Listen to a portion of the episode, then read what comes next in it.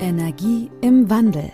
In diesem Podcast geht es um die Energiewende und wie sich auch andere Bereiche in Richtung Nachhaltigkeit wandeln können. Denn die Energiewende ist in Wirklichkeit eine Menschenwende. Klaus Hartmann steht für den nachhaltigen Wandel in der Energiewirtschaft und weiß als Familienvater, dass Nachhaltigkeit die Lebensgrundlage für unsere Kinder ist und wir genau jetzt etwas ändern dürfen. Hallo und herzlich willkommen zum Podcast Energie im Wandel. Heute geht es um das Thema Klimaschutz. Und bei mir im Interview ist der Christoph Thomsen, dem Geschäftsführer von Bobenop Klima- und Energiewende, eingetragener Verein, also e.V.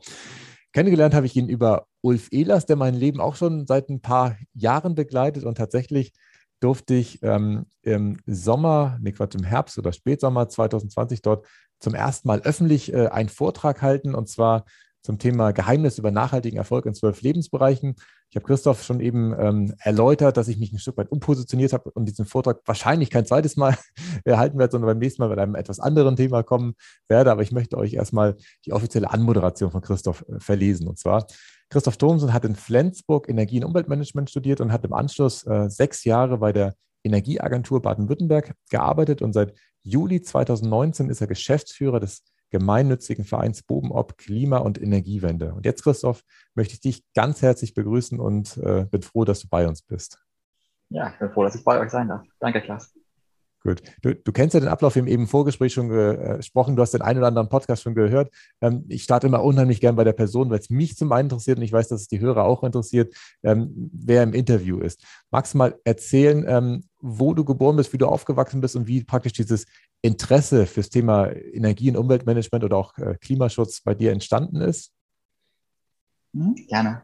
Ähm, ich bin 1986 geboren ähm, und zwar äh, genau groß geworden dann auf einem Bauernhof, beziehungsweise mein Vater ist eigentlich gelernter Gärtner und äh, hat aber schon immer dieses Fable für Landwirtschaft gehabt. Mein Opa war Majerist ähm, und so irgendwie genau ist das da schon schon schon immer dann die Verbindung gewesen. Ähm, so, und äh, irgendwann hat mein Vater sich dann mit Windkraftanlagen beschäftigt. Also er ist, er ist eine Zeit lang, als, äh, als mein, mein Opa Majerist war, war in der Nähe vom Atomkraftwerk äh, in Brunsbüttel. Ähm, und hat gesagt, so, äh, ich, ich möchte irgendwas dafür tun, äh, dass wir ohne, ohne äh, Atomkraft auskommen. Mhm. Und äh, hat dann relativ schnell sich dann für erneuerbare Energien äh, dann äh, als es noch gar kein großes Thema war. Wir haben äh, in den 90ern als da halt schon, schon ganz natürlich mit groß geworden, dass wir eine Solarthermieanlage hatten, um warm Wasser zu machen dass wir viel mit dem Ofen geheizt haben, mit einem eingestückten Wald hatten sogar, ähm, wo wir dann selber das Holz auch gemacht haben. Ähm, so, und dann hat mein Vater dann 1994 angefangen, erste Windkraftanlage dann, dann äh, zu bauen, bei uns direkt äh, um die Ecke. Und ähm, genau, von daher bin ich so mit erneuerbaren Energien äh, schon groß geworden und äh, auch mit, mit Landwirtschaft in Bezug zur Natur. Und das ist mir auch weiterhin äh, super wichtig. Ähm, genau, und dann habe ich äh, mich nach der Schule ähm, ähm, dann fürs, fürs Studium Energie- und Umweltmanagement studiert, äh, entschieden dann an der, an der Fachhochschule in Flensburg. Ähm, und ähm, genau, ich baue ganz viel auf dem, glaube ich, drauf auf, was mein, mein Vater schon mir so mitgegeben hat, was ich da einfach ganz natürlich mitgelernt habe. Ähm, und setzt für mich noch ein bisschen mehr den Fokus nicht nur auf die erneuerbaren Energien, sondern ein bisschen so, wie kann Transformation aussehen, wie können wir Leute wirklich auch nicht nur gute Projekte machen, sondern wie können wir Leute auch mitnehmen, ähm, wie können wir nicht nur Energie erzeugen, sondern auch Energie sparen oder unser Verhalten ändern. Ähm, und finde das deswegen, ja, einfach, einfach spannend, was ich jetzt gerade machen darf und bin da wirklich privilegiert hier mit meinem, meinem Posten. Wobei, das ist ja schon gleich ein spannender Punkt, den du ansprichst, äh, Christoph. Ähm, diese Transformation, wie man da Menschen mitbekommt. Hast du da schon für dich so ein, zwei, drei Indikatoren identifiziert, wo du sagst, okay, wenn man das macht, dann ist die Wahrscheinlichkeit zumindest ein bisschen höher, äh, dass es funktioniert? Oder gibt es sogar welche, wo du sagst, okay, wenn man das macht, todsicher, dann äh, überzeugst du alle. Gibt es da irgendwas, wo du sagst, okay, das, das sind Sachen, ähm, die da in die Richtung gehen? Ich äh, habe für mich gelernt, wir müssen die Leute einfach da abholen, wo sie stehen. Ich habe gestern äh, hab ich einen Vortrag halten dürfen ähm, und habe dann ohne böse Hintergedanken einmal gesagt, so Mensch, äh, das waren, waren eher dann, dann ältere Leute. Sagt Mensch, äh, Klimawandel ist ein super wichtiges Thema, das können wir jetzt nicht aussitzen. Und das hat die eine, hat das wirklich äh, mir persönlich übel genommen. Von denen, dass ich behaupten würde, die ältere Generation, die muss ja nichts mehr machen, ähm, okay. was gar nicht, gar nicht mein Sinn war. Also das, das war so das, das, das Negativbeispiel. Ähm, nächstes Mal würde ich das da so formulieren, zu sagen, hey, ich finde es cool, dass es nicht nur Students for Future gibt oder, oder, oder ja, äh, Schüler, äh, die Fridays for Future, sondern dass es auch äh, Parents for Futures und Grandparents for Future gibt und dass wir da gemeinsam dran arbeiten mhm. äh, an dem Thema. Ähm, so, und ich, was ich jetzt bei Boben Ob auch nochmal ganz, ganz verschärft gelernt habe, ist zu sagen, wir müssen gucken, äh, es, es muss ganz viel über Wertschätzung dann, dann funktionieren. Mhm. Ähm, ich glaube, mit dem erhobenen, also klar, wir brauchen, wir brauchen irgendwie auch politisch äh, Rahmenbedingungen, die das, das alles ermöglichen. Ähm, und da müssen wir auch Druck machen und auch mal unbequem sein. Aber um jetzt die Leute zu überzeugen, ähm, hilft es am meisten, wenn man erstmal, äh, ja, eigentlich, es ist ja keiner da, der sagt, äh, nach mir die Sintflut. Es ist mir alles, alles egal. Mhm. Ähm, oder zumindest unterstelle ich das keinem. Sondern ähm, es ist häufig, es ist, es ist Bequemlichkeit oder es ist halt so Gewohnheit. Ähm, und äh, wenn man dann mit den Leuten ins Gespräch kommt äh, dann, äh, und, und vielleicht auch Alternativen vorstellt und dafür werbt, ähm, dann, dann kann ein Wandel stattfinden. Mhm. Ähm, also was mich zum Beispiel sehr fasziniert hat, ist äh, an der Uni Flensburg, ähm, haben wir auch mal eingeladen bei Boben Ob zu einer Veranstaltung, ähm, gibt es äh, den Jonas Lage, der hat einen Vortrag gehalten zum Thema das gute Leben für alle. So, und das ist eigentlich das, was wir wollen. Wir wollen ein gutes Leben haben. Und ob zu diesem guten Leben jetzt, jetzt äh, äh, zwei Flugreisen im Jahr dazugehören oder nicht, das ist dann die Frage, wie man dieses gute Leben definiert. Mhm. Ähm, aber ich bin jetzt nicht der, der sagt, äh, wir, wir dürfen jetzt nur noch, äh, jeder, jeder der, der fliegt, äh, der, der, der sollte geschlagen werden. Mhm. Ähm, weil das, das dann auch den Widerstand äh, dann, dann erzeugt. Und ich bin der Meinung, also mein, mein, mein Spruch ist aber, man kann die Leute, man soll die Leute nicht, wir wollen, ich will nicht versuchen, die Leute zu besiegen, sondern sie zu gewinnen. Das ist ein mhm. großer Unterschied von der, von der Haltung her. Ja, ähm, das ist ein schöner Spruch, den schreibe ich mal auf. Leute nicht besiegen, sondern sie gewinnen.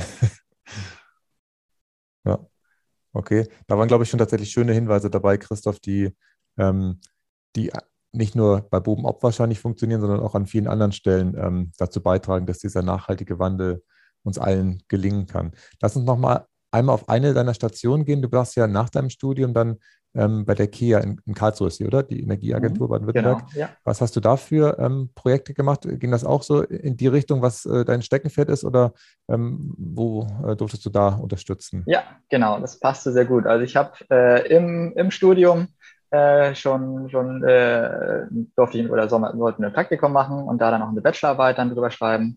Ähm, und ich habe äh, geguckt, was läuft in der Nordkirche eigentlich zu dem Thema äh, Energiesparen, Energiemanagement und so weiter. Das war zu dem Zeitpunkt noch erschreckend wenig. Und ich habe eigentlich so für mich gedacht, ich fände es cool, wenn ich, wenn ich äh, äh, Glaube und Beruf auch ein Stück weit verbinden könnte. Mhm. Äh, weil wir da auch, auch als Christen dann einfach einen Auftrag haben, die Schöpfung zu bewahren und äh, das, was uns anvertraut ist, damit irgendwie auch gut umzugehen als, als, als Stadthalter.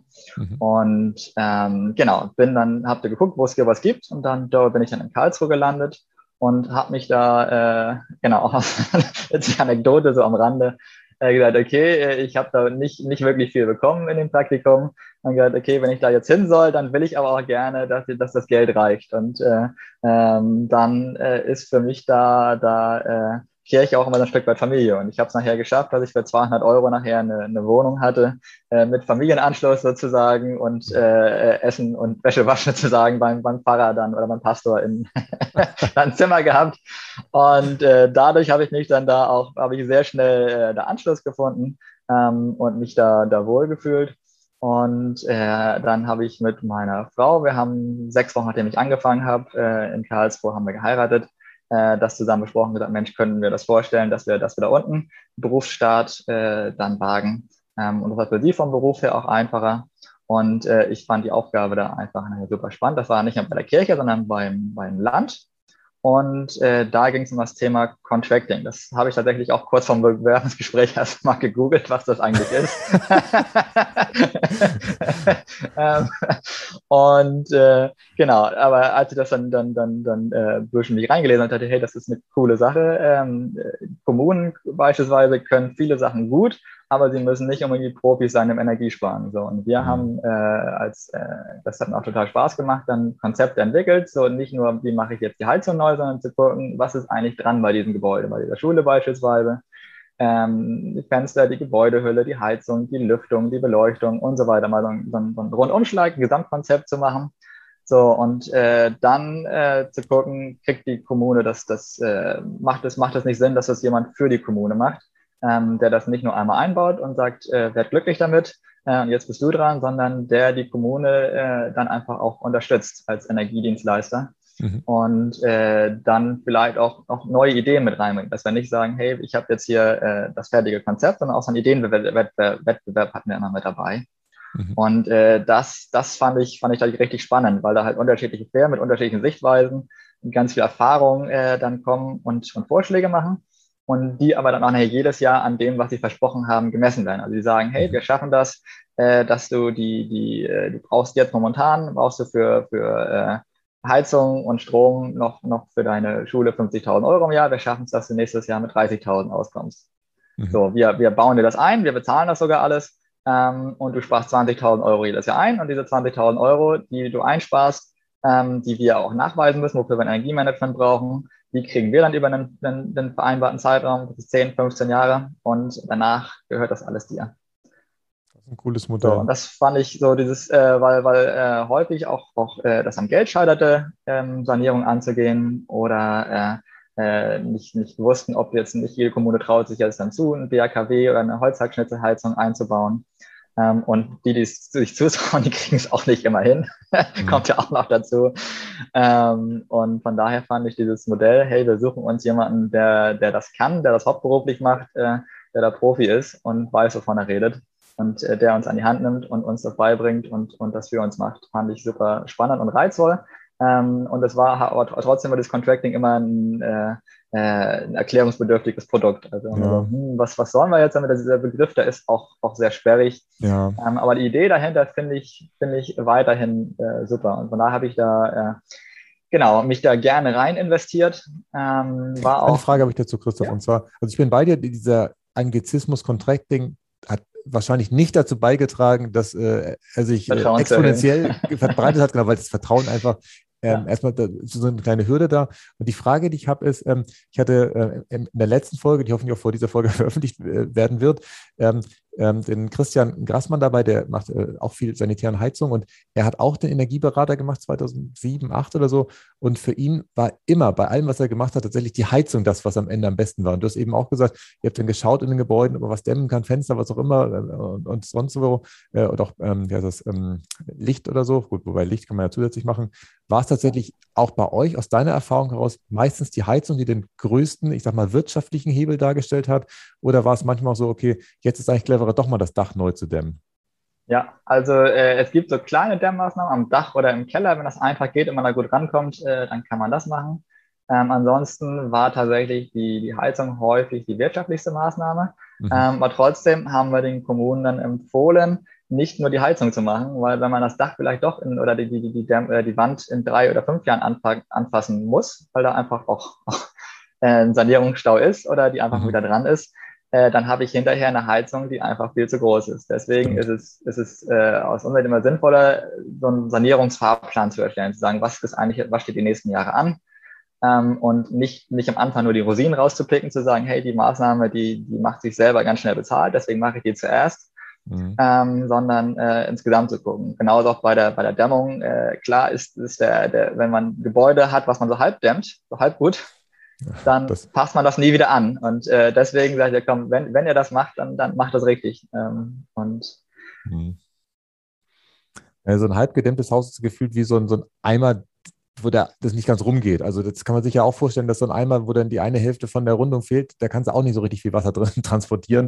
Mhm. Das ist dann halt einfach ungeschickt, weil die Wärme sich ja den Weg sucht, der am leichtesten nach draußen geht, um, um wieder einen Temperaturausgleich herzustellen. Das ist schon richtig, ja. Spannend. Okay. Und wie hat es sich dann wieder in den Norden verschlagen? Was einfach, äh, ich sag mal, die, äh, der Wille wieder in die Heimat zurückzukehren, äh, wahrscheinlich auch, du hast ja auch zwei Kinder, das habe ich anfangs eigentlich mhm. gesagt, dass ihr da wieder in Richtung eurer Eltern kommen wollt oder wie, wie kam es dazu, dass es dann wieder gen Norden ging? Ja. ja, es waren mehrere Beweggründe. Das eine ist, ich hatte da ein richtig tolles, spannendes Projekt, wo wir dann mit europäischen Mitteln gefördert wurden, um möglichst viele Projekte anzustoßen ähm, und haben diesen Contracting-Markt da nochmal ordentlich ordentlich, äh, ich sag mal, dann, dann nach vorne gebracht dann für Baden-Württemberg. Das ging über drei Jahre und ich hatte die Projektleitung. Das war ein tolles Projekt. Mhm. Das war aber auch äh, hart an der Grenze sozusagen. Also ähm, ich war, als ich mit dem Projekt, das Projekt abgeschlossen war und der Schlussbericht dann, dann abgegeben war, ähm, habe ich dann erstmal äh, dann mit meiner Frau acht Wochen Urlaub machen dürfen. Das war der Resturlaub und die Überstunden. Zumindest ein Teil davon, die, die ich aufgeschrieben hatte, jedenfalls. Okay. ähm, und das habe ich währenddessen auch schon gemerkt. Hey, äh, äh, das, das, das äh, Wort, Wort echt viel äh, von, den, von den Stunden. Ähm, und ähm, genau, Projektmanagement ist halt so, dass man, dass man mal mehr, mal weniger hat, aber es war eine Dauerbelastung, die, die ziemlich hoch war. Mhm. Und ich dachte, okay, ich würde gerne hinterher was machen, wo ich mir meine Zeit bisschen besser auch dann, dann einteilen kann. Aber meine Frau hat es mitgetragen. Das war, war wichtig, dass wir es einfach auch besprochen hatten. Sagen, hey, Schatz, das tut mir leid. Du bist jetzt quasi den Tag über mit der, mit der, mit meiner, mit der, der Tochter dann. Ähm, die war zu dem Zeitpunkt eins, eins und zwei, äh, ja, eins dann, ähm, oder gerade geboren, dass ich dann, äh, dann machen wir erst, was ich, äh, um sieben oder um acht nach Hause gekommen bin. Äh, mhm. ist blöd, ähm, aber äh, wir haben es zusammen besprochen und zusammen auch durchgezogen. Das war wirklich gut. Das war auch drüber, dass, dass, da habe ich echt auch Glück, dass meine Frau so nachsichtig mit mir ist. Ähm, und äh, gesagt, wenn es einmal zu Ende ist, dann, dann feiern wir das mit einer schönen, schönen Reise. Also das eine war genau, ähm, das Projekt war ausgelaufen, das war gut und ich wollte gern dann, dann hinterher auch eine, eine Veränderung. Ähm, ähm, genau, das, das andere äh, war, wir haben da unten uns auch umgeschaut nach äh, Häusern. Das ist tatsächlich nicht so einfach rund um mhm. Karlsruhe. Ähm, und egal, was, was für eine Immobilie die kostet, das Doppelte. Ja, das stimmt. und äh, dann der, der dritte Grund ähm, war, dass, dass wir äh, genau einfach auch wieder näher an die Familie wollten. Wir sind beide Familienmenschen. Meine Frau kommt direkt aus Flensburg ähm, und äh, haben gemerkt, wir haben in Karlsruhe haben wir Freunde und, und, und Gemeinde und äh, alles gut, war, war auch, ist auch richtig, richtig toll. Wir fahren auch äh, regelmäßig wieder hin, weil es uns also gut gefällt. Ähm, aber dann war so ein Schlusserlebnis, wo ich dann eine Konferenz hatte in, in Litauen, drei Tage weg war äh, meine Tochter krank war und meine Frau krank war. Und dann gesagt, okay, was machst du jetzt? Du gibst jetzt auch äh, keinen Freund da jetzt, jetzt ein krankes Kind dann noch. Und äh, genau, und dazu kommt halt noch, dass, dass meine Eltern Landwirtschaft ja dann haben ähm, und halt auch nicht, nicht einfach mal äh, zehnmal am Jahr oder jemand vorbeikommen können sondern das ist halt auch und und äh, die die Großeltern sowohl meine Eltern als auch als auch meine Schwiegereltern lieben äh, ihre ihre Enkelkinder und andersrum ist es genauso von daher ist es einfach eine tolle Erleichterung auch wieder nah dran zu seiner Familie und es ist für alle Seiten äh, dann einfach, ja, vorteilhaft. Ja, das glaube ich. Das war ja bei uns genau das Gleiche. Also wir hatten damals noch nicht in Stuttgart geguckt, aber ich weiß auch, dass die Stuttgarter Preise auch extrem teuer sind und ähm, es ist ein Riesenvorteil, wenn man halt äh, in der Nähe der Großeltern ist. Das ist ja auch das, was evolutionstechnisch immer normal war, dass man ja tatsächlich immer in großen Familien das gemacht hat. Und es ist auch eher unüblich, dass man nur als Eltern mit den Kindern alleine die Kinder großzieht, weil mhm. ich glaube schon, dass es da an vielen Stellen ähm, Momente gibt äh, der Überforderung, wo es für alle Beteiligten clever wäre, wenn tatsächlich vielleicht dann die Kinder kurz mal bei den Großeltern sind für einen Nachmittag oder so und danach die Welt schon wieder ganz anders aussieht, als wenn man da äh, durch das Tal der Tränen dann durchmarschiert. Gut. Und als du dann zu Boben Ob gekommen bist 2019, gab es da den Verein schon? Also auf jeden Fall gab es ja davor noch keinen Geschäftsführer. Du hast ja im Prinzip diese Stelle neu besetzt, aber den Verein gab es schon davor, oder? Genau, den Verein gibt es seit 2015. Ähm, und äh, Vorläufer davon war so dieser Bürger Solarpark. Ähm, eigentlich sind so die Überlegungen für Boben Ob äh, sind, sind so aus Mitte der 2000er sozusagen dann Jahre schon. Mhm. Und äh, genau, der Verein hat sich dann 2015 gegründet. Und äh, wir sind äh, dann, dann irgendwie 80 Mitglieder gewesen, als ich angefangen habe. Und äh, genau, dann bin ich da auch so ein bisschen wie, wie, wie die Jungfrau zum Kinder gekommen zu dieser Stelle. ähm, auch so eine Lebenserfahrung, dass wenn irgendwo eine Tür aufgeht, dann, dann, dann nicht den Kopf in den Sand stecken, sondern äh, dann tut sich irgendwo anders eine neue Tür auf, äh, gelassen bleiben und äh, ähm, ja, äh, gucken, was, was, sich, was sich ergibt. So. Und äh, da war es dann so, dass das äh, ähm, ich auch da wieder erkenne, dass, dass, es, dass es irgendwie eine Führung im Leben gibt und äh, dass, dass Gott einen Plan hat. Ich hatte eigentlich eine Stellenzusage dann schon äh, für ein Ingenieurbüro Ähm, und äh, das Haus war gekauft und als es dann ums Unterschreiben ging von der Stelle, ist dieses Ingenieurbüro leider pleite gegangen. Ach, Mist. und, äh, okay, gut. Ähm, ja, was nun? Und ähm, dann äh, äh, war mein Vater bei einem der, der, der, der treibenden Kräfte sozusagen bei Boom Op und äh, hat sich eigentlich über, über Elektroautos unterhalten, mhm. ähm, weil er gerne sich einen Tesla kaufen wollte und ähm, äh, dann, dann äh, weil Boom Op schon einen Tesla hatte. Und äh, dann kamen wir dann am, am Schnacken dann über, über Solar und Wind und Energiewende im Allgemeinen. Und dann äh, sagte, sagte Ralf dann, ähm, Mensch, wir, wir sind jetzt inzwischen einfach auch schon eine ganze Menge Leute. Ähm, das ist gar nicht so einfach, so diesen Überblick zu behalten. Mhm. Ähm, wir haben ganz viele Ideen, aber es geht einfach auch nicht mehr alles nur nach Feierabend. An sich wäre das cool, wenn wir, wenn wir da jemanden hätten, der uns unterstützen könnte. Und zwar äh, muss dieser Mensch äh, dann, dann drei Dinge haben. Ähm, er sollte ähm, also zum einen dieses, oder dieses Projektmanagement, äh, er sollte ein bisschen äh, einfach auch, auch äh, Spaß haben an der Arbeit mit Ehrenamtlichen, er sollte ein bisschen strukturiert sein, Überblick haben, er sollte ähm, genau auch irgendwie ein Gefühl haben, wie man mit Bürgermeistern schnackt und wie man mit, mit, mit Ehrenamtlichen schnackt. Ähm, das hatte ich ganz gut dann durch die, dadurch, dass ich auch in der kirchlichen Jugendarbeit immer dann viel mitgearbeitet und auch im Sportverein dann ähm, ehrenamtlich dann, dann Dinge gemacht habe.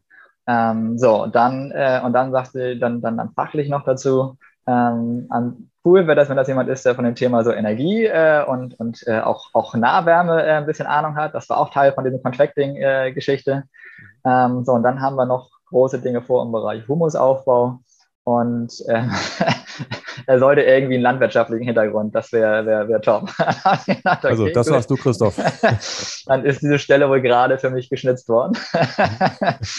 Und äh, so bin ich dazu gekommen. Und dann muss es natürlich auch noch, dann auch eine äh, Vorbedingung war, es musste irgendwie eine gewisse Flexibilität da sein, weil Boben ist ein, äh, auch wenn wir jetzt 80 Mitglieder haben, aber, oder damals hatten, jetzt sind wir bei 120, ähm, ist, es, ist es jetzt kein Verein, wo jetzt auch mal Milch und Honig fließen und, und äh, das, das, das Geld im Überfluss da ist. Sondern es ist immer, immer knapp und äh, okay, ich bin dann äh, mit 70 Prozent Stelle gestartet ähm, aber es hat gleich am Anfang so die Ansage, hey, wir müssen gucken, ob und wie wir das irgendwie weiter finanziert bekommen. Mhm. Und genau, so bin ich dann, dann angetreten und hatte ein halbes Jahr Vertrag und äh, bin mit der Optimismus reingegangen zu sagen, hey, jetzt in diesem halben Jahr, da kriege ich mich irgendwie, irgendwie selbst getragen und äh, dann läuft das alles. Und äh, das äh, ja, hat natürlich nicht so ganz geklappt, aber es geht trotzdem, geht es weiter. Gut. Lass uns mal ein bisschen über die verschiedenen Projekte sprechen, die bei Boben ablaufen. Also ich habe tatsächlich von der Homepage mir mal ein paar rausgeholt, ein paar Stichworte dazu geschrieben. Ähm, ihr habt ja so, so einen Strom- und Gaspool, wo es darum geht, ähm, Anbieter zu vergleichen. Wie, läuft das ab? Wie können da die, ähm, also mhm. Grundfrage wäre da, machen da praktisch nur eure Mitglieder mit oder beratet ihr auch andere Menschen, die dann mhm. auch Interesse haben? Genau, also äh, das ist offen für alle, die entweder Mitglied sind bei BOMOP, das, das geht re relativ schlank. Äh, der Mitgliedsbeitrag ist gerade bei zwei Euro im Monat der Mindestbeitrag. Mhm. Ähm, oder für alle, die bei uns im Amt Europe, das ist so unser, unser, unser, unser, unser Hut, hätte ich jetzt fast gesagt dann, mhm. ähm, unser Kernbezirk, äh, die äh, dort wohnen im Amt Europe, äh, für die ist es kostenlos, teilzunehmen. So, und äh, die Motivation dahinter ist, äh, wenn wir, also äh, um einen Stromanbieter zu wechseln, muss man ein bisschen affin sein. Man muss sich darum kümmern wollen. Und viele Leute machen es nicht, weil äh, der, der Energieversorger hat ja einen, einen Lastschrifteinzug. äh, ja, deswegen ist es bequem. So, ähm, wir haben gesagt, okay, nicht jeder will sich damit beschäftigen, ähm, was jetzt dann der, der, der, beste Tarif ist oder der, der, der, der tollste ökologischste Ökostrom ähm, sondern ähm, genau, es ist gut, wenn, wenn sich einer darum kümmert. Es ist gut, wenn man mit vielen Leuten anfragt, weil dann kriegt man eher Gehör, als wenn man alleine anfragt. Man kriegt auch bessere Preise, ähm, weil wir einfach viele sind. Wir sind inzwischen halt über 200 Leute dann bei dem Strompool mit dabei. Mhm. Ähm, das, genau, dann machen wir uns über die Kriterien, was dann da das Ökostrom war, dass es irgendwie einen regionalen Bezug haben soll. Ähm, und ähm, das dritte ist, wir sagen, wir kriegen für jeden, der mitmacht, kriegen wir so eine kleine Provision. Und äh, die Leute, die Mitglied im Strompool sind, können selber entscheiden, was damit passieren soll. Also das, das sind irgendwie, ja, sind ein paar tausend Euro jedes Jahr. Und das können wir dann in Projekte wieder äh, stecken, die dann, dann äh, bei uns in der Region dann wieder, wieder Sachen besser machen oder Starthilfe geben. Aha. Beispielsweise ist jetzt ja gerade, so eine, machen wir so eine Mitfahrbank-App. Da brauchen wir einen Eigenanteil dann, um das, das, das, äh, wir kriegen eine Förderung dafür, aber man muss immer noch ein bisschen Geld selber mitbringen. Mhm. Und dieses Geld hat jetzt, hat jetzt, haben jetzt die Mitglieder vom Strompool beschlossen. Hey, dafür, das wird eine tolle Sache, dafür geben wir gerne was. Und so haben wir jedes Jahr wieder die Chance, äh, Projekte, die das sonst nicht zur Verwirklichung schaffen würden, äh, dann damit anzustoßen. Oder wir haben mhm. Wild, Wildblumenwiesen, äh, jetzt äh, sind dabei angepflanzt zu werden äh, im Amtsgebiet dann. Und äh, da konnten wir die Saat von bezahlen. Ähm, oder wir haben uns noch einen Traum erfüllt, eine Solar, Bürger-Solarberatung, da kommst du auch gleich noch zu, aber ähm, das wäre ohne Starthilfe und ohne ein bisschen, bisschen Eigenkapital zu sagen, hätten wir das gar nicht auf die Beine stellen können. Deswegen ist dieser Strompool für Bodenopten, also für die Mitmachen eine tolle Sache und ein gutes Gefühl auch. Nicht nur ich, ich kriege günstige Energie und grüne Energie, sondern ich tue auch noch was Gutes für die Gemeinschaft. Mhm. Ähm, sondern auch für Boom-Op eine ganz wichtige Säule, weil wir damit äh, halt manches anschieben können, was sonst nicht gehen würde. Okay, sehr gut, verstehe ich, super. Und wie macht ihr es bei, ähm, bei den Ökostromtarifen? Es gibt ja immer diese Frage, ob man jetzt praktisch einen nimmt, der das nur über Zertifikate dazu kauft und eigentlich an der Börse den grauen Strom kauft oder auch tatsächlich äh, nachweislich äh, erneuerbaren Strom verwendet, der dann nicht äh, einmal durch die EEG-Mangel gedreht wurde und äh, am Ende so grau ist wie alles andere, was man praktisch am Markt kaufen kann. Seid ihr da auch so akribisch und, und, und, unterscheidet da? Weil dann bleiben ja echt nicht viele Anbieter in Deutschland übrig, wenn man ganz mhm. ehrlich ist. Ja, Genau. Ähm, das ist tatsächlich auch eine, eine, Mehrheitsentscheidung von den Leuten, die da mit dabei sind und die dann darüber, darüber abstimmen, was wir haben. Wir haben gesagt, Mensch, äh, was ist uns wichtiger? Wollen wir lieber, wollen wir lieber einen Anbieter haben, der der, der unfair weiß, hätte ich jetzt fast gesagt, oder wollen wir gerne den regionalen Bezug haben? Ja. Ähm, und von daher ist es jetzt nicht das, das, das tatsächlich nicht das High-End-Produkt, äh, mhm. ähm, was dann nachher dann, dann, dann aus anderen Bundesländern kommt, sondern wir wollen gerne äh, auch, auch jemanden fragen, der hier in Schleswig-Holstein dann, dann sitzt. Mhm. Äh, und dann wird die Auswahl tatsächlich auch schon wieder nochmal ein ganzes Stück dünner. Ja, ähm, aber wir haben, wir haben, wir sind tatsächlich sehr zufrieden gerade mit unserem, unseren Versorgern äh, für Strom und auch für, für klimakompensiertes Erdgas dann. Und ähm, genau, es ist immer ein, ein Spagat zwischen Ökologie und, und Ökonomie ähm, und Regionalität, den wir da, den wir da durchmachen. Ja. ja, vor allem Regionalität, weil die, die es vermeintlich ganz ernst meinen, die sitzen tatsächlich nicht in Schleswig-Holstein, die sitzen ein bisschen weiter südlich in Deutschland, leider. Ähm, eine Idee. Ach genau, wie macht es denn, dass praktisch ihr so, so einen Mengenrabatt bekommt? Das würde mich interessieren, weil ich komme ja auch von den Stadtwerken Flensburg und weiß ja, jeder muss am Ende ja im Prinzip einen eigenen Wechselprozess durchlaufen. Ähm, mhm. Da seid ihr dann praktisch ein so ein Bündelkunde oder wie nennt ihr euch dann, dass, dass ihr da. Äh also wir, eigentlich, wir, wir vermitteln die Leute und wir sagen, hey, äh, liebe was war die Stadtwerke Flensburg, mhm. ähm, wir sind nicht einer, sondern wir sind viele. Und wenn du einen guten Preis machst, dann kommen wir viele alle zu dir. Okay. Und dann sind die bereit, praktisch da, was weiß ich, einen Cent oder anderthalb äh, äh, runterzugehen genau. und dann, ja, okay, verstehe ja. ich. Mhm. Gut. Ja, stimmt. Also bei Großkunden ist es ja ohnehin so. Also, was weiß ich, wenn jetzt da, keine Ahnung, irgendwie ja. äh, eine Supermarktkette oder was äh, als Kunde vor der Tür steht, da macht man natürlich einen Preis. Stimmt, das sind ja auch alles einzelne Abnahmestellen. Ja, ja, ja ich, ich verstehe das Prinzip. Das ist gut. Das heißt, je mehr, desto besser der Preis. Ganz einfach. So wird es sein. Okay. Ähm, Christoph, du hast gerade eben schon äh, verschiedene andere Sachen angeteasert. Die, die Mitverbank hast du angesprochen. Das ist ja auch wahrscheinlich so ein tolles Projekt, wo man ähm, äh, Bänke aufstellt. Was ich mich immer frage, ich muss zugeben, ich bin mit einer Mitfahrbank noch nie mitgefahren. Also ich habe ja. immer Fahrgemeinschaften gehabt, das heißt, ich habe mich immer abgesprochen mit denen, wenn ich mich jetzt auf so eine Bank setze, äh, wie ist denn das System, dass sich ja. da jemand mitnimmt? Das musst du einmal erklären. Warum? Genau, und dann, dann, aber dann möchtest, möchte ich auch, dass du es hinterher gerne einmal ausprobierst, Klaus. ja, sind die Bänke aber nur in Hürop da auf der Ecke, oder? Nee, nee, nee. Also wir haben, wir haben, also geht, in, geht auch weiter im Süden, hier in der ganzen äh, Klimaschutzregion Flensburg heißt es dann, äh, sind es 34 Gemeinden und äh, da stehen überall diese Bänke. Mhm. Äh, und deutschlandweit sind es 150, 200 Bänke, äh, die jetzt von uns stehen, aber auch, auch äh, äh, dann, dann selbst gebaut oder von anderen Herstellern dann. Ähm, also genau, so, und es funktioniert denkbar simpel. Man setzt sich hin, dann, dann, dann klappt man dann ein Schild hoch, sind so verschiedene Vorschläge, wo man hinfahren könnte von dort aus. Und äh, dann äh, hält einer an, der in die Richtung fährt und sagt, jo, äh, ich nehme dich mit. Und also, es ist das eigentlich ist nicht so, es ist, es ist denkbar simpel und eigentlich selbsterklärend, aber äh, das, was du beschreibst, sag, hey, ich habe es irgendwie noch nie genutzt, das ist, das ist begegnet, begegnet mir häufiger, die, die ja. Aussage. Ähm, und genau, aber ich möchte dich oder auch, auch die Zuhörer ermutigen, wenn du sowas habt, probierst du auch mal aus. Es, es, es tut nicht weh. Äh, ja. Setzt gerne noch eine Maske auf gerade. Ansonsten ist das unkompliziert. Also ich mache es gerne auch, auch häufiger. Ähm, sagen, hey, äh, und die Erfahrungen sind von mir, aber auch von, von denen, die uns die so eine Rückmeldung geben, äh, das ist super, weil äh, wenn wir jetzt irgendwo in der freien Wildbahn stehen und einen Daumen raushalten, äh, dann müssen wir mindestens doppelt so lange warten, als wenn wir da irgendwann in der Mitfahrbank stehen. Mhm. So, und so eine typische Wartezeit sind irgendwie so von der Rückmeldung überkommen so acht bis zehn Minuten. Wenn Ach, so Bank kurz? Jetzt, ja, genau. also, cool. Äh, wenn die Bank jetzt zumindest auch einigermaßen sinnvoll platziert ist. Wenn sie jetzt dann hinter der Ecke oder an der, an der Schnellstraße, wo man nicht anhalten kann, dann, dann ist doof. Aber wenn man diesen, wenn man eine Bank hat, wo man auch, auch gut anhalten kann, wo man dann irgendwie einsteigen kann, am besten Fall sind die noch gekoppelt, dann irgendwie mit Bushaltestellen, dass man von dort auch irgendwie noch eine, noch eine Option hat, noch mehr weiterzukommen. Mhm. Äh, oder halt die Mitfahrbank dann für die letzte Meile nimmt und äh, dann im Bus weiterfährt. Ähm, dann funktionieren die echt gut. Ähm, und äh, genau, was uns da, daran getrieben hat, zu sagen, hey, wir hatten zu dem Zeitpunkt einfach auch nicht den, waren wir nicht mit, mit super Busanbindung oder öffentlichem Nahverkehr gesegnet im Amt Europe.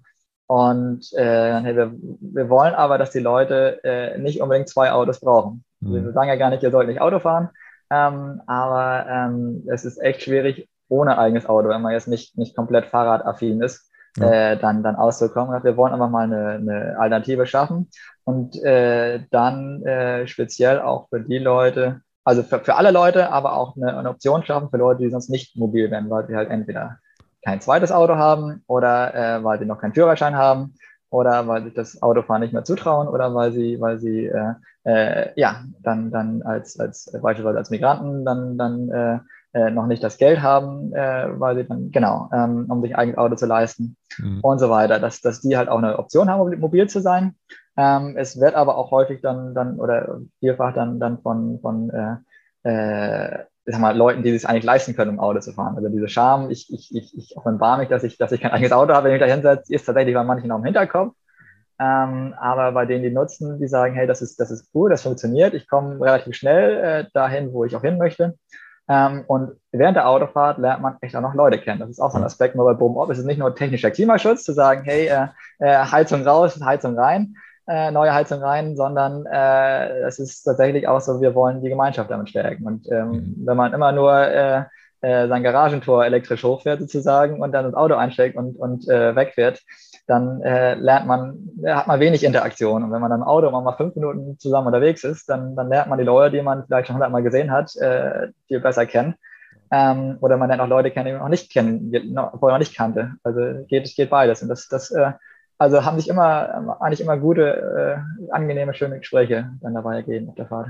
Finde ich cool. Also ich bin vor allem für diesen acht bis zehn Minuten total überrascht, Christoph, du hattest eben gesagt, dass ähm, ihr auch da, war das dafür, dass ihr da eine App entwickelt oder wofür habt ihr eine genau. App entwickelt? Ja, Weil, genau. Was kann die dann noch? Weil ich, ich finde das Prinzip ja so cool. Das Schild wird hochgeklappt, da kommt einer vorbei nach zehn Minuten und, und, ich bin unterwegs. Was kann die App dann noch zusätzlich? Der kann dem noch sagen, dass ich da sitze und das Schild hochgeklappt habe, oder? Genau.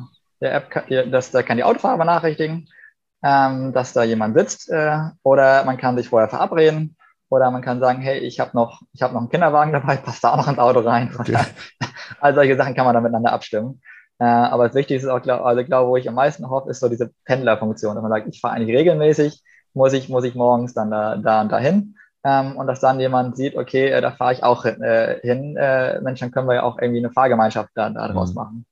Ähm, weil diese so Blabla-Car, das funktioniert, wenn man von, von, von Kiel nach Flensburg möchte, aber nicht, wenn man von, von äh, Hyrup nach Saatrup möchte.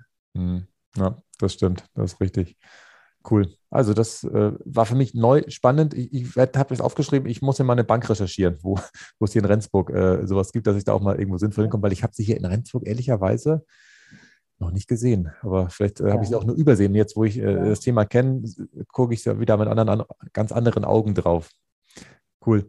Ähm, Christoph, du hast eben auch über ähm, Nahwärmeprojekte gesprochen. Äh, da habt ihr auch so eine Genossenschaft, glaube ich, gegründet. Ist da auch schon tatsächlich was gebaut worden oder ist seid ihr noch in der, in der, in der Projektfindung da an der Stelle? Ja, nee, da ist schon, schon einiges passiert äh, und okay. auch große Pläne noch dahinter. Okay. Ähm, das ist tatsächlich einer, also ich würde sagen, von den, von den, äh, vom Verein einer der Aktivkosten. Also es ist unheimlich äh, intensiv sozusagen, da äh, kapazitätsintensiv seine Nahwärme zu machen. Ähm, und äh, genau, von daher sind, sind äh, also ideologisch ist es ja dann, dann, dann eins, aber dann sind viele Leute oder einige Leute, die sagen, hey, äh, in der Nahwärme gibt es so viel zu tun, ich habe gar nicht mehr so viel Zeit, äh, noch anderswo im Verein aktiv zu werden. Mhm. Ähm, genau, aber es ist, es, also es ist, ein, es ist ein tolles Projekt. Wir haben jetzt schon äh, immerhin dann, dann äh, 100, äh, haben wir so eine Party gefeiert dann. Das ist auch irgendwie nochmal, das, das kann man euch mitgeben als, als Hörer, ähm, Erfolge zu feiern. Nicht nur zu sagen, naja gut, wir kuscheln so für uns rum, ähm, sondern ähm, wir haben eine Öl ist aus Party gefeiert, ähm, als wir die ersten 100.000 Liter äh, Heizöl-Äquivalent eingespart haben. Also äh, das ist dann was, was jährlich eingespart wird von den Häusern, die jetzt gerade angeschlossen sind. Ähm, und das ist doch schon mal immerhin schon mal was. Also 100.000 Liter Heizöl, die nicht verbrannt werden, ist schon mal, schon mal eine gute Sache. Ähm, so, und jetzt ist der nächste Bauausschnitt äh, dann gerade in der Planung. Und ähm, wir sind mit der Genossenschaft auch als Energiekommune des, des, des Monats mal gekürt worden, mhm. ähm, weil der, die, die Vision, der Plan ist und alles, was, was, was geplant ist, äh, arbeitet schon darauf hin, dass wir irgendwann mal äh, dann drei Dörfer miteinander vernetzen. Wir haben eine, eine, ehemaliges Militärgelände, ähm, wo jetzt nichts Sinnvolles in Anführungsstrichen dann passiert. Das liegt so zentral zwischen den drei Dörfern und die Idee ist, äh, diese Fläche zu nutzen, um dann da groß, groß mit, mit Solarthermie oder, oder Photovoltaik ähm, dann irgendwann ein großes Wärmenetz aufzubauen, was dann alle drei Dörfer dann versorgt. Das werden wir noch ein paar Jahre brauchen, bis wir da sind, aber äh, das ist so eine Vision, die auch, ich glaube, auch wieder Kraft gibt. Wenn man sagt, hey, wir machen jetzt wieder fünf Häuser oder wieder zehn oder zwanzig, ist auch gut, aber so diese Vision dahinter, hey, irgendwann machen wir den ganz großen Wurf und dann, dann haben wir ja auf, auf, auf den, dann mit einem Schlag, dann haben wir dann äh, äh, drei Dörfer äh, dann mehr oder weniger CO2-neutral äh, im Bereich Heizen. Das ist cool. Vor allem mit Solarthermie, weil das ist ja das, was ich gefühlt bei den Stadtwerken auch 500 Mal gerechnet habe und nie auf den grünen Zweig gekommen bin, obwohl es die Dänen ja uns vormachen, wie es geht. Die haben ja gefühlt so paar Fußballfelder große, äh, ich sag mal, Tümpel hätte ich was gesagt, also Becken geschaffen, wo sie einfach die Erde zur Seite schieben, dann Wall machen, kommt Wasser rein, Styroporplatten oben drauf, wird man in Deutschland mhm. vielleicht nicht so durchbekommen von der Bauart her.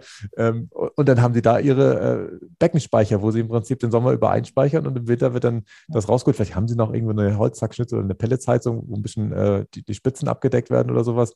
Oder vielleicht Elektro sogar. Ähm, aber ich finde es tatsächlich genial. Und wenn in der Mitte dieser Ortschaften tatsächlich diese ungenutzte Fläche. Es ist sogar das Problem weg, was wir immer in Flensburg dann gedanklich noch hatten, weil man ja irgendwo äh, doch eher flächenintensiv diese Solarpaneele aufstellen muss, um Solarthermie machen zu können. Cool. Ich finde es gut. Aber wie macht ihr jetzt die Wärme? Noch habt ihr keine Solarthermie-Anlage? Äh, noch, schon? noch, nee, noch ist es, ist es eine Pelletsheizung. Pelletsheizung, okay. Mit Strom oder ohne? Ohne. Ohne, okay. Also Pelletsheizung und noch, und noch ein BAKW ist auch noch mit dabei in dem, in dem Netz. Okay, sehr gut. Super. Ähm, ich muss ich mal gucken, Blick auf die Uhr. Ich habe noch ein paar, ihr habt ja viele unterschiedliche Projekte. Ähm, Christopher, das schlag du mal vor, über welches wir noch sprechen wollen in der verbleibenden Zeit. Also ich habe, ja. ich kann dir mal ein paar nennen. Humusreich ist da noch, Tiny Hus steht da noch, äh, Bürger Solar haben wir angeteasert. Ähm, und die, der, der, Ausblick, das machen wir am Ende noch mal kurz äh, zum Thema Mobilitätsberatung, vielleicht auch noch. Was ist das, wo du sagst, zack, da wollen wir jetzt noch mal kurz reingehen?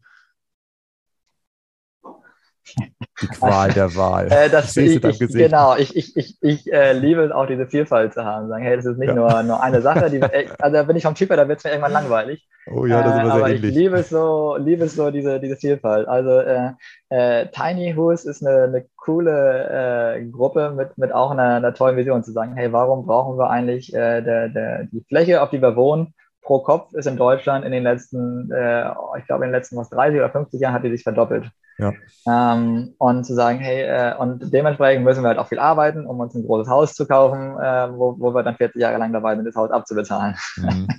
und die sagen, hey, wir haben anderes, auch eine, eine Vision dahinter. Wir, wir, wir sagen nicht, äh, ihr dürft es nicht, sondern wir sagen, hey, wir wollen anders leben. Wir wollen äh, wir wollen kleiner leben, auch mit einem kleinen, kleineren Portemonnaie äh, sozusagen, kleineren Bedarf dann dafür ähm, aber mit einem kleinen Fußabdruck. Wir wollen, mhm. äh, äh, dass keine Flächen versiegelt werden, sondern äh, dass wir dann, wenn wir weg weiterziehen, in Anführungsstrichen, dann, dann äh, kann man auch wieder Landwirtschaft machen auf dem, wo vorher das Haus gestanden hat. Ähm, und wir sind auch der Meinung, wir brauchen nicht äh, mit zehn Leuten zehn Rasenmäher, sondern vielleicht tun es auch ein oder zwei. Und äh, so finde ich, das, das ist eine tolle Gruppe. Das, das scheitert noch so ein bisschen an ein paar. Also wir sind noch dabei, dann die, die rechtlichen Rahmenbedingungen sozusagen zu schaffen. Das wäre so ein Pilotprojekt, aber ähm, ähm, da hoffen wir, dass da einfach in den nächsten Jahren dann, dann irgendwo auch im Amt Europe äh, dann äh, ja, so ein Tiny House Park dann entsteht mit Was sind, äh, da, die kleinen, ja. was sind denn da die rechtlichen Probleme? Weil ich hätte jetzt gedacht, äh, so, gefühlt sprießen ja überall im Augenblick so Wohnmobilplätze. Also zumindest hat äh, mhm. mein Bruder, hat sich jetzt auch ein Wohnmobil gekauft, der war vorgestern Abend da, hat mir auf der App gezeigt, wo er denn jetzt überall parken kann und hat tatsächlich mit Verwunderung mir gezeigt, dass in Rendsburg vier Wohnmobilstellplätze mittlerweile sind. Und gefühlt äh, gibt es da ja immer mehr von. Was sind die Probleme, warum man da, ich sag mal, so ein Tiny House nicht äh, irgendwo hinstellen darf? Mhm ähm, dass so ein Tiny House äh, wie so ein Haus äh, auch, auch selber dann, dann eigentlich genehmigt werden muss. Weil du dauer, wenn du dauerhaft drin wohnen willst und da auch gemeldet sein willst, dann ist es anders, als wenn du auf dem, auf dem, auf dem Wohnmobil dann eine Woche Urlaub machst. Okay. Ähm, okay. Ja, also das, ich hatte es auch nicht gedacht, dass es, dass es schwierig ist. Ähm, aber ich glaube, wir sind da ganz gut im Dialog auch äh, mit, mit äh, der Politik und der Verwaltung, ähm, um da jetzt äh, was zu schaffen. Aber es ist tatsächlich äh, nichts, was man jetzt einfach mal so nebenbei macht, sondern was, wo wir ein bisschen einfach auch Pionierarbeit machen müssen, damit dann andere hoffentlich dann auch den Beispiel nachher folgen können und es ein bisschen einfacher haben als wir. Ja gut, das ist ja häufig so, wenn der Erste dann mal durch ist und die, ähm, die Regeln festgelegt hat, dass die, die Nachfolger das dann womöglich ähm, deutlich leichter dann haben. Ähm, Lass uns doch nochmal vielleicht kurz, du hast gesagt, es kommt jetzt in Zukunft, äh, das Thema E-Mobilität nochmal ansprechen. Oder, wir können auch Humusreich nochmal ansprechen. Komm, was soll's? Sprich ja. nochmal darüber, weil ja, das ja was ist, was ich, uns ich, auch Ich mache die anderen, die will ich nochmal kurz, weil ja. sonst, sonst wird mir hervorgeworfen, dass ich irgendwelche Lieblinge hätte im Verein. Mach das, komm. Nein, also ähm, Humusaufbau geht äh, so von der, von der Ideologie dahinter. Wir wollen äh, nicht den Landwirten sagen, dass was du machst, ist falsch, ähm, sondern wir möchten den Landwirten gerne auch Alternativen aufzeigen sagen, hey, wenn du so und so wirtschaftest, äh, dann ist das gut äh, für deinen Boden, dann ist es, dann kannst du Humus aufbauen. Ähm, dieser Humus ist dann der, der Freund des Landwirts, äh, weil er viel Wasser speichern kann, also so eine schwammartige Struktur dann ähm, und kann damit viel Wasser speichern, kann Nährstoffe speichern, dass es nicht, nicht, nicht gleich ausgewaschen wird. Also ist gut für den Boden, gut für den Grundwasserschutz dann ähm, und äh, hilft dem Landwirt dann auch mal durch Dürreperioden besser durchzukommen. Und äh, aber so dieses Wissen, wie funktioniert das eigentlich, ist ein Stück weit äh, verloren gegangen in den letzten ein, zwei Generationen. Mhm. Und äh, das wollen wir gerne wieder zurückholen. Dann gibt es aber auch noch ein paar, paar neue Ansätze, wie man sowas machen kann. Äh, Finde ich super, super spannend dann auch. Ähm, und äh, da wollen wir, sind wir hoffentlich kurz davor, auch ein größeres Projekt starten zu können. Der, der Förderantrag liegt im Umweltministerium in Berlin. Ähm, und ähm, dann ist das Ziel, dass wir mit Landwirten gemeinsam ein Netzwerk ähm, dann aufbauen, äh, den wenn man Methoden beibringt, die auch Sachen ausprobieren und wir hinterher gucken, was, was funktioniert hier auch in Schleswig-Holstein. Mhm. Ähm, dass wir dann aber auch dieses Wissen gleich an die Berater, die es da gibt, äh, dann weitergeben, dass die äh, dann das im Prinzip auch in ihren Werkzeugkoffer mit, mit dabei haben, um das weiterzuführen, dass wir nicht, nicht irgendwie Abhängigkeit schaffen, wo, ob sind jetzt die, die, die Humus-Gurus, sondern ähm, äh, dass dieses Wissen möglichst breit gestreut wird und äh, dann, äh, dass wir aber auch äh, Einnahmemöglichkeiten haben. Ja, für Humusaufbau, man muss ein paar Sachen ändern, äh, vielleicht eine neue, neue Gerätschaft kaufen, mit Mikroorganismen arbeiten und so weiter. Das sind Sachen, die erstmal äh, Geld kosten. Und wenn man dann so einen, so einen Handel mit, mit Klimaschutzzertifikaten auf den Weg bringen könnte, dass man sagt, der Landwirt, der die Humusaufbau auch als Klimadienstleistung macht, weil, so. weil eine Tonne Humus sind, sind 3,6 Tonnen an CO2 ähm, der, der solle dafür aus unserer Sicht einfach auch eine kleine finanzielle Belohnung bekommen und auch die Wertschätzung dann dadurch dieses Zertifikat. Das, das äh, Landwirtschaft ja sonst häufig steht ja mit, mit, dem Rücken zur Wand auch in der Öffentlichkeit. Mhm. Ähm, und äh, dass sie sagen, hey, ich bin einer, ich bin hier, ich habe Zertifikat, ich bin einer von den Guten, ich mache Klimaschutz und, und was machst du so? Ja. ja, vor allem bei den aktuellen CO2-Preisen ist es ja sogar richtig interessant. Ja. Die sind ja mittlerweile ganz ja. schön hochgegangen. Also ich verfolge sie nicht mehr tagesaktuell, so wie früher, äh, war aber total überrascht, dass in den letzten, weiß nicht, drei, vier Monaten das von gefühlt so 20, 30 auf 50 Euro sich verdoppelt hat. Ja. Und das ist tatsächlich etwas, was wahrscheinlich diesem Projekt auch zugutekommt, oder? Theoretisch, wenn es. Genau, wobei Humusaufbau da jetzt noch nicht, nicht, nicht, nicht handelbar wäre, weil wir noch an der Methodik okay. noch feilen müssen und auch die Frage ist, ob es als anerkannt wird.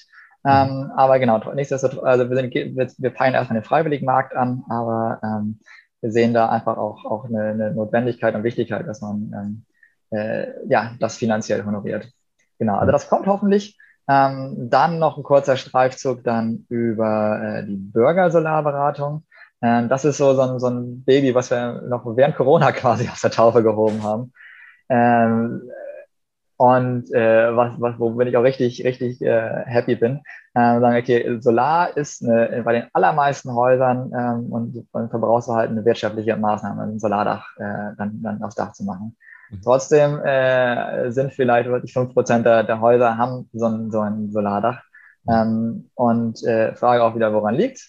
Ähm, und man muss sich darum kümmern, man muss sich informieren, man, man muss sich Vergleichsangebote einholen äh, und wenn man drei Handwerker fragt, kriegt man vier Meinungen und fünf Preise und ähm, dann gibt es noch ein paar bürokratische Hemmnisse dann in Deutschland und so weiter. So, wir wollen äh, äh, jetzt nicht, nicht, nicht irgendwie da, da jetzt aktiv äh, dann, dann Sachen verkaufen.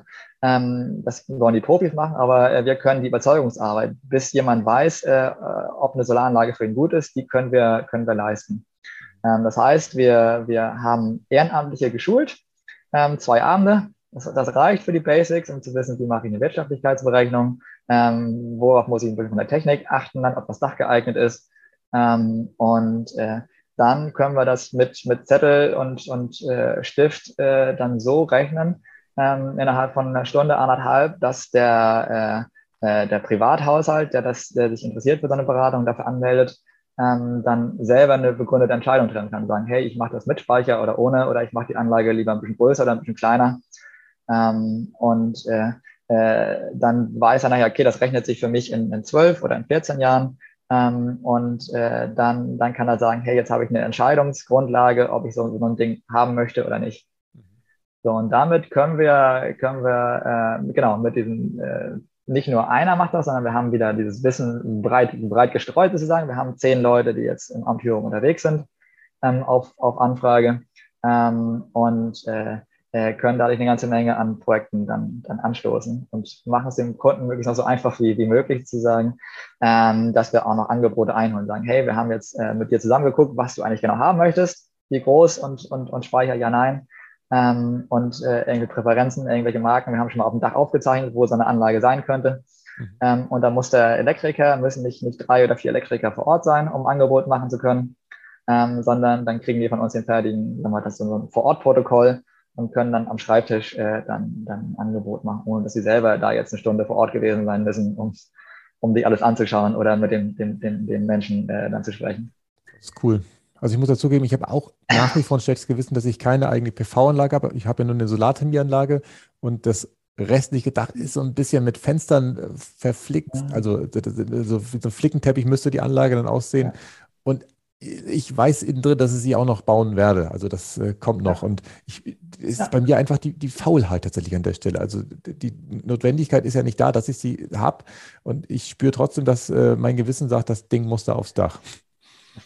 Ja. Eine Frage dazu. Ja. Die Batterien, lohnen sie sich meistens nicht? Ist das noch der richtige Stand oder hat sich das mittlerweile geändert, dass sie schon so günstig sind, dass du mittlerweile sagen kannst, in 50 Prozent ja, 50 Prozent nein? Das ist immer ja, ganz 50 Prozent sind es nicht, aber es kommt immer sehr auf die Rahmenbedingungen an, wie viel man, man, wie viel man an Strom selber verbraucht, äh, ob man tagsüber auf der Arbeit ist oder nicht, ob man noch ein Elektroauto hat äh, und wie man da das Ladeverhalten hat und so weiter. Man muss schon ein bisschen gucken und im, im Gespräch sein jetzt pauschal eine Aussage, ein Speicher lohnt sich immer oder lohnt sich nie, äh, gibt es nicht. Ähm, häufig macht es die, die Amortisationszeit erstmal ein bisschen länger, aber man sagt, hey, ich habe jetzt eine Investition auf 20 Jahre, ähm, dann macht es trotzdem in, in, in, vielen Fällen auch Sinn, so einen Speicher mitzudenken.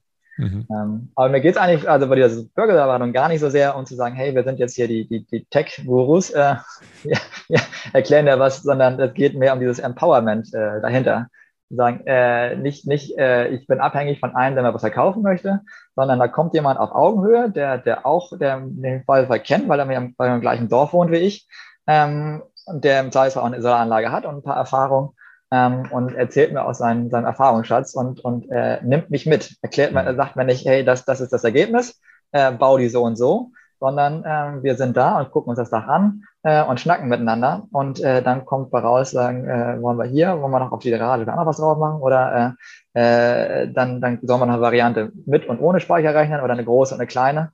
Und äh, dadurch äh, versteht der, der, der das Dach nachher auch dann, dann mit Solar äh, dann belegt, auch was er eigentlich tut und äh, ist nicht irgendwie einem, einem, einem, einem guten Vertriebler dann, dann ausgeliefert.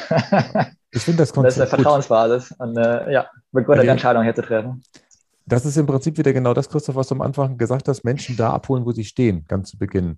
Das ist tatsächlich der Vorteil, weil wenn der Vertriebler kommt, der macht das auch gut und der, der, der gibt sich auch Mühe. Und gleichzeitig glaube ich, dass er einfach schon zu routiniert, zu viele dieser Gespräche geführt hat, ähm, als dass er sich genau in diese Lage reinversetzen kann. Also ein guter mhm. Vertriebler kann das auch, keine Frage. Aber ich glaube, wenn jemand kommt, der, ähm, der gefühlt äh, noch nicht so viel weiter ist im Prozess und noch nicht so viel Expertise aufgebaut hat, da spricht er dann auch eher die Sprache desjenigen, der womöglich noch gar keine Ahnung hat an der genau. Stelle. So, und auch da aber versuchen wir auch nicht zu sagen, hey, der, alle Vertriebler sind, sind böse und jagt die ja vom Hof, sondern zu sagen, nee, wir brauchen, wir brauchen beide. Wir brauchen Vertriebler, wir brauchen Energieberater, wir brauchen äh, dann, dann die Solateure. Ähm, aber die Solateure, die wollen eigentlich gerne lieber Dächer installieren, anstatt äh, dann jetzt lange, lange zu schnacken. Mhm. Ähm, die sind eigentlich ganz froh, dass wir denen ein bisschen Arbeit abnehmen.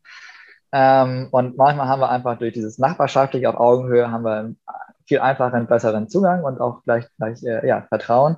Ähm, sicherlich können andere das genauso professionell machen, aber Professionalität ist nicht unbedingt das, was jetzt den Ausschlag gibt, sondern ich ja. glaube, Vertrauen ist dann ein großer, ein großes Fund, was wir da mitbringen können, wenn wir das, das ehrenamtlich machen. Und äh, ähm, die Vertriebler und die, die anderen, die brauchen es weiter. Aber wir, wenn wir irgendwie das, das äh, mit, mit Energiewende, Klimaschutz weiter oder ernst meinen mit, und auch mit den, den Zielen, die, die jetzt politisch gesteckt sind, ähm, eigentlich noch viel, äh, Klammer auf, noch, noch viel, viel, äh, ja, viel ambitionierter gesteckt werden sollten, ja. Klammer zu, äh, dann, dann kommen wir mit dem, ja, kleckerweise einfach, äh, einfach nicht weiter. Dann müssen wir gucken, wie kriegen wir da irgendwie auch eine, eine, eine Menge hin. Ähm, und äh, dann, wenn wir statt, statt einem äh, noch oder zwei Vertrieblern dann dazu zusätzlich noch zehn Leute haben, die dann da, da, da in ihrer Freizeit dann und wieder mal durchs Dorf laufen, mhm. dann äh, kriegen wir, haben wir einfach eine höhere, ja, kriegen wir mehr Solardächer und dann spricht sie irgendwann noch rum und sagen, hey, das ist cool und äh, ich, dann, dann kann man so, so ein weg von, von dem Push hin zu so einem Pull-Effekt. Dann der mhm. Nachbar, ich will so ein Ding auch haben. Und Sehr gut, das ist super. Die, die Welle müssen wir noch lostreten. Das stimmt. Christoph, haben wir alle Projekte angesprochen? Nicht, dass ich hier nachher, was weiß ich, der Henning anruft oder so, dass wir noch irgendwas vergessen haben oder so, die wir ja auch schon im Podcast hatten. Also wir haben, wir haben von den Projekten, was, was auch in der Homepage der Projekte steht, haben wir alles abgearbeitet, brav. ähm, was ich aber noch einmal noch, noch, noch nicht unter den Tisch fallen lassen, weil das eigentlich so das Herzstück von Proben ist, äh, ist die Ideenschmiede. Ähm, das ist das, wo du ja auch mal als Referent dann mit dabei warst. Wir haben einmal im Monat in der Regel so, so ein Format Ideenschmiede, kostenlos. Da kann, kann jeder kommen, der sich angesprochen fühlt. Ähm, und äh, äh, zu ganz unterschiedlichen Themen. Das heißt, früher war es ein starker Fokus auf Energiewende-Themen. Jetzt haben wir es dann aber äh, auch seit zwei Jahren schon ein bisschen weiter geöffnet. Das ist dann jetzt im, im September wird es um, um äh, Trinkwasser gehen und nachhaltigen Umgang mit, mit Wasser. Ähm, äh, ja, also von, von, von bis, von plastikfrei über, äh, äh, über Energietechnologien der Zukunft, über äh, Mobilität und äh, Urlaub, Urlaub ohne, äh, ohne eigenes Auto und ohne Flugzeug und so. Das, das haben wir mal, mal, mal vorgestellt, weil wir da auch so einen Dialog gehabt. So, und das ist die Grundlage für vieles, was im Verein dann jetzt auch neu entsteht. Also die Tiny House Gruppe hat sich aus so einer Ideenschmiede draus entwickelt. Da war einfach so eine Stimmung, Atmosphäre im Raum an diesem Abend äh, und dann hinterher haben wir gesagt, hey, dann lass uns doch gucken, dass wir uns weiter treffen. Und seitdem, äh, jetzt seit anderthalb Jahren ist diese Gruppe dann, oder ja, dann, dann, dann schon mit dabei. Und äh, äh, das ist ein tolles, tolles, äh, einfach ein Schatz, den wir da auch haben. Ähm, den, wir, den ich auch anderen empfehlen will. Also ein Projekt aus dem Boden zu stampfen, ist, ist gar nicht so einfach, aber wenn man dann äh, miteinander ein Thema hat oder auch einfach nur so da sitzt und man halt überlegt und schnackt, ähm, dann, dann entstehen solche Ideen und dann findet man auch Mitstreiter. Ähm, einfach, wenn es dann sozusagen aus, aus der Menge kommt. Top-down ist, ist, ist äh, meistens aus meiner Erfahrung weniger kraftvoll, als wenn es dann bottom-up sozusagen von oben, von unten Initiative kommt und sagt, hey, das ist unseres, wir wollen das jetzt machen. Los geht's. Das glaube ich auch weil dann haben sie im Prinzip alle, sind ja intrinsisch motiviert und, und sind dabei und ja. Das, ja. das ist viel besser. Sehr da muss ich als Geschäftsführer nicht mehr viel machen, sozusagen. Sagen wir so, hü, los. Und dann gucke ich hin und wieder mal und höre in die, in die Gruppen rein, äh, wo steht ihr, braucht ihr was, kann ich unterstützen hm. und so weiter. Und, und, und dann noch eine wichtige Aufgabe zu gucken, äh, dass man das auch nach draußen trägt, dass man Gutes tut, ähm, aber auch drüber redet. Und das ist auch, auch glaube ich, ein Erfolgsrezept von, von Brumop. Wir haben einmal im Monat so ein Newsletter, ähm, und äh, dass man nicht als, als Ehrenamtlich an irgendeinem an einem der Projekte das Gefühl hat, äh, naja, ich, ich, ich, ich, ich wurschtel hier so für mich rum, und so richtig vorangekommen sind wir nicht. Also beispielsweise die Tiny House Gruppe hat immer noch keinen Tiny House Park, könnte man jetzt sagen. Äh, mhm. das, das ist immer so eine gewisse Frustrationstoleranz, müssen die einfach mitnehmen. das wird natürlich noch, noch, noch eine Zeit lang dauern, bis wir da auch, auch was, was, was äh, gebaut haben oder was sehen können. Ähm, aber wenn man dann äh, zumindest diese Wertschätzung bekommt, sagen, hey, guck mal, über mich wird berichtet und da ist ein Artikel ähm, und äh, da, da kommt einer und da sieht das und da guckt danach und äh, äh, dann ist das eine andere Arbeitshaltung, eine andere Motivation auch mitzumachen, ähm, wenn man einfach das Gefühl hat, man ist, man ist wertgeschätzt. Und diese, ja. diese Wertschätzungskultur, die haben wir, denke ich, äh, natürlich nicht perfektioniert, aber inzwischen schon äh, relativ gut im Verein äh, dann verankert. Schön, super. Christoph, ich sage vielen Dank für das Interview. Wie kann man dich oder den Verein am besten erreichen? Was, was ist da so das Einfallstor, wo du sagst, okay, da haut es immer hin, da erwischt ihr uns? Äh, also zum einen hat jede, jede Sparte, wenn ihr sagt, euch, euch interessiert was, was Spezifisches, dann, dann noch einen direkten Kontakt dann. Eine direkte E-Mail-Adresse äh, findet ihr auf unserer Homepage. Ähm, ansonsten könnt ihr auch gerne erstmal über mich gehen und dann kann ich äh, entsprechend entweder beantworten oder weitervermitteln. Ähm, genau, und auf unserer Homepage sind dann auch die, die Kontaktdaten. Ähm, meistens kriegt man mich über, über Handy oder WhatsApp äh, ganz gut erreicht. E-Mail okay. geht aber genauso. Gut, super. Gibt es noch irgendwas Abschließendes, wo du sagst, okay, das muss jetzt auch noch äh, als Statement äh, äh platziert werden oder sagst du, jetzt sind wir an allen Sachen vorbeigekommen und äh, sind einmal rum? Ja, Klaus, ähm, ich denke, über die, die Vereinsprojekte haben wir ganz gut Überblick gegeben. Ich bin auch wirklich stolz und dankbar über alles, was da läuft, aber ich will am Ende nicht versäumen, nochmal äh, auch Danke zu sagen, weil Boben Ob äh, lebt nicht nur von viel Engagement, von viel Ehrenamt ähm, und guten Ideen, sondern auch von seinem Netzwerk. Ähm, und ich finde es einfach klasse, dass wir uns da geschafft haben, auch ein tolles Netzwerk zu arbeiten ähm, und tolle Partner an unserer Seite haben, sowohl äh, von Seiten der Verwaltung, ähm, der Politik kriegen wir da ganz viel Rückenwind und, und Bestätigung, ähm, ob es auf kommunaler Ebene ist auf Kreisebene ähm, oder der Klimaschutzregion, ähm, dass wir dann nicht immer als Boben-Op auftreten, sondern immer gucken, wo kriegen wir dann dafür das entsprechende Thema auch Verbündete ge gefunden. Und da haben wir einige Vereine, Initiativen, dann, mit denen wir da äh, wirklich auch gute Sachen zusammen äh, dann auf die Beine stellen können, was jeder alleine nicht schaffen würde. Und ich denke auch, dieser, dieser, diesen Impuls möchte ich nochmal mit reingeben, ähm, zusammen sind wir stärker, als wenn jeder so vor sich hin wurschtelt. Super, vielen Dank, Christoph. Vielen Dank für die abschließenden Worte. Das war, glaube ich, nochmal sehr rund. Und ich wünsche euch weiterhin alles Gute mit dem Verein, dass ihr tatsächlich euch immer wieder neue Ziele setzt und die natürlich auch prozesssicher erreicht. Vielen Dank, Klaus. Energie im Wandel. Das Wichtigste nochmal in 60 Sekunden. Aus dem Podcast mit Christoph habe ich mitgenommen, dass man Menschen immer da abholen darf, wo sie stehen, wenn man sich für irgendwas ähm, gewinnen will, für einen Wandel, für eine Veränderung, was auch immer, und ihnen auch natürlich Wertschätzung entgegenbringen darf, um die bestehenden Bequemlichkeiten oder Gewohnheiten am Ende zu überwinden. Und dabei darf man Leute nicht besiegen, sondern äh, für ein Thema gewinnen. Den Spruch fand ich auch sehr schön. Und das ist auch das, was Boben Ob macht, dass es eher ums Thema Empowerment geht, äh, statt jetzt irgendwie ähm, der, der Tech-Guru zu sein, um, um, um den Menschen irgendwie die Welt zu erklären. Es geht eher, sie zu befähigen und das ist äh, in meinen Augen viel wichtiger. Dann habe ich endlich mal gelernt, wie so eine Mitfahrbank funktioniert. Mich hinsetzen, Schild rausklappen, wo ich hin will, acht bis zehn Minuten im Schnitt warten und dann einfach unterwegs tolle Gespräche haben. Äh, dadurch wird natürlich die Gemeinschaft gestärkt, wenn man auch mal Leute mitnimmt, die man vielleicht sonst nur ähm, bisher gesehen hat. Äh, da kommt man mal ganz anders in den Kontakt. Dann das Thema Erfolge feiern ist natürlich extrem wichtig. Äh, schön fand ich die Öl ist aus Party, nachdem sie 100.000 Liter Heißöl eingespart haben. Und das ist natürlich wichtig, dass man auch über das Gute tut natürlich und darüber redet in Form von Newsletter, wo auch immer man es veröffentlicht, weil das ist dann auch wieder Wertschätzung und das ist sehr wichtig. Und einen Begriff habe ich neu gelernt, Solateure, den kannte ich tatsächlich noch nicht. Das sind die Menschen, die die Solaranlagen aufs Dach bringen äh, und vor denen habe ich auch gelernt, die wollen nur die Solaranlage raufbringen und nicht lange schnacken. Ähm, ich hoffe, euch hat die heutige Folge wieder gefallen und ihr habt zum Thema ja, Energiewende im Ganzen für euch was mitnehmen können. Ich bin gespannt auf eure Rückmeldungen und Fragen, die ihr mir gerne bei Instagram schicken könnt. Bis zum nächsten Mal. Tschüss. Energie im Wandel. Kein erhobener Zeigefinger, eher ein Blick für die Möglichkeiten. Und mehr Möglichkeiten findest du im World Wide Web unter klaushartmann.de.